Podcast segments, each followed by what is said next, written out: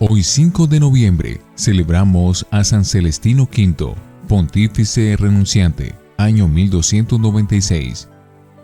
Este santo se hizo famoso porque ha, sido, ha renunciado a su cargo. Nació en 1215 en Los Abruzos, Italia. Él mismo, en su autobiografía, narra cómo eran sus padres. Dice así, mis padres eran muy santos a los ojos de Dios y muy estimados por los vecinos a causa de su excelente comportamiento. Daban muchas limosnas y recibían siempre muy bien a los pobres que llegaban a pedir ayudas. Tuvieron doce hijos, como el patriarca Jacob, y siempre pedían al Señor que alguno de sus descendientes lograra llegar al sacerdocio. Pedro fue el último de los doce hijos, y el que llegó a ser sacerdote. Su mejor maestra fue su propia madre. Ella se entristecía porque ninguno de sus hijos mayores mostraba inclinación hacia el sacerdocio o hacia la vida religiosa, pero el niño menor le decía, Mamá, yo te daré la alegría de consagrarme a Dios. Viendo la mamá que Celestino tenía una gran eh, inteligencia y muy buenas cualidades para el estudio, se propuso hacerlo estudiar aunque toda la familia se oponía a ello, y aunque tuvo que hacer muchos sacrificios para lograr costearle sus estudios. Él dice en su autobiografía que el primer libro que logró leer de corrido fue el de los Salmos, y eso fue para toda su vida el libro preferido para leer y meditar cada día y todos los días. Ermitaño solitario Celestino era un estudiante diferente a los demás. Sus recreos preferidos consistían en retirarse a la soledad a meditar y rezar. Amaba mucho el silencio y le fastidiaban las fiestas mundanas, donde hay trago, bailes y pecado. Al final, cuando ya tenía 20 años, supo que en una montaña había un ermitaño dedicado a la oración, y se fue hacia allá a que este santo religioso le enseñara el arte de orar y de meditar.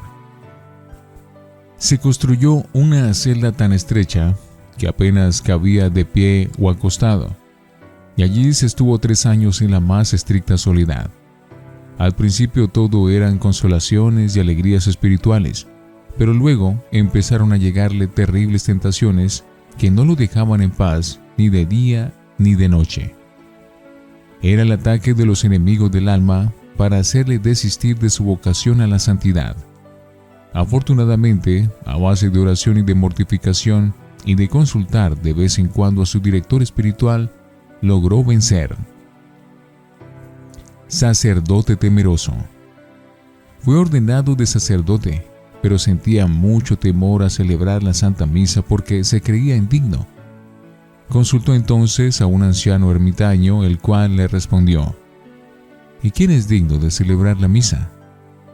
Celebre cada día, pero celebre con temor y temblor, o sea, con inmenso respeto al santo sacrificio. Al oír esta respuesta, se le fueron sus temores. Fundador Muchos hombres deseosos de hacer eh, penitencia y de conseguir la santidad se fueron a vivir allí cerca de donde moraba Celestino, para recibir de él sus instrucciones, y así llegó a tener 14 conventos bajo su dirección. Su fama de santidad y los milagros que obtenía por medio de sus oraciones lo hicieron famoso en todos los alrededores. La elección más inesperada de su vida. Había muerto el Papa Nicolás IV y los cardenales electores se habían dividido en dos partidos contrarios y ya llevaban dos años sin poder elegir al nuevo pontífice. Al fin se les ocurrió una idea, elegir como papa a un santo monje, y eligieron a Celestino, que antes se llamaba Pedro, y un día, cuando él eh, menos lo imaginaba, Llegaron al monte donde habitaba varios prelados a comunicarle tan grande noticia. Su susto fue espantoso y se echó a llorar, pero las gentes lo aclamaban como el mejor para ese cargo. Celestino tenía 80 años a su coronación como pontífice asistieron más de 200.000 personas. La veneración hacia él era tan grande que tenía que pasar días enteros en la ventana impartiendo bendiciones a las multitudes que llegaban a visitarlo. La entrada solemne la hizo cabalgando en un burrito cuyas riendas eran llevadas por dos reyes, Carlos de Anjou y Carlos de Hungría. Era el año 1294. Cargo desproporcionado. Pero pronto se dio cuenta Celestino de que él no estaba preparado para tan difícil cargo, ni tenía cualidades para ello. No conocía las leyes y cánones que rigen a la iglesia en el Vaticano. No sabía hablar bien el latín en el cual se redactaban los documentos pontificios. No tenía la suficiente pericia para no dejarse engañar. Y así como era tan sin malicia y tan generoso, muchos aprovechaban de que concedía cuanto se le pedía. Y llegó el caso de que nombró hasta tres personas distintas para un mismo cargo. Y para acabar de completar, como su inclinación era a la oración, a la meditación y al silencio, mandó que le construyeran una celda de monje en el palacio pontificio, y allí se dedicaba por horas y horas a la oración y a la meditación, y mientras tanto no había quien despachara los asuntos en las oficinas del pontífice. La renuncia. Y él mismo reconoció que había sido un error el aceptar el cargo de papa y se propuso renunciar. Es el primer caso que ha sucedido en la historia de la Iglesia de que un papa renuncia a su cargo. Primero publicó un decreto declarando que el sumo pontífice sí puede renunciar a su alto cargo. Luego reunió a todos los cardenales y les leyó su renuncia al pontificado y les pidió que nombraran a su sucesor. Y allí mismo se despojó de todos sus ornamentos pontificios y se vistió de simple monje, y se propuso irse otra vez a la soledad a hacer oración. Era el 13 de diciembre de 1294. Apenas había sido pontífice durante cinco meses prisionero perpetuo. Pero sucedió que su sucesor, el Papa Bonifacio VIII, al sentir que se formaba en Roma un gran partido en su contra y a favor de Celestino, mandó que volviera otra vez a la ciudad para apaciguar los ánimos.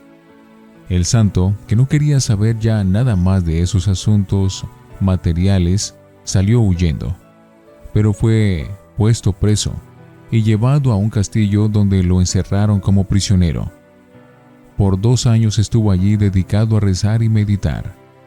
Cuando algunos se quejaban de que lo tuvieran encerrado, decía, lo que yo siempre deseaba era tener una celda llena de silencio y de apartamiento de todo para poder dedicarme a la oración y a la meditación. Y esa celda me la han dado aquí. ¿Qué más puedo pedir? Murió santamente en mayo de 1306 y fue declarado santo en 1313. San Celestino V, recuérdanos a nosotros que vamos a encontrar mayor paz y tranquilidad dedicándonos a orar y meditar en silencio, que gastando nuestro tiempo en demasiadas actividades materiales. San Celestino V, ruega por nosotros.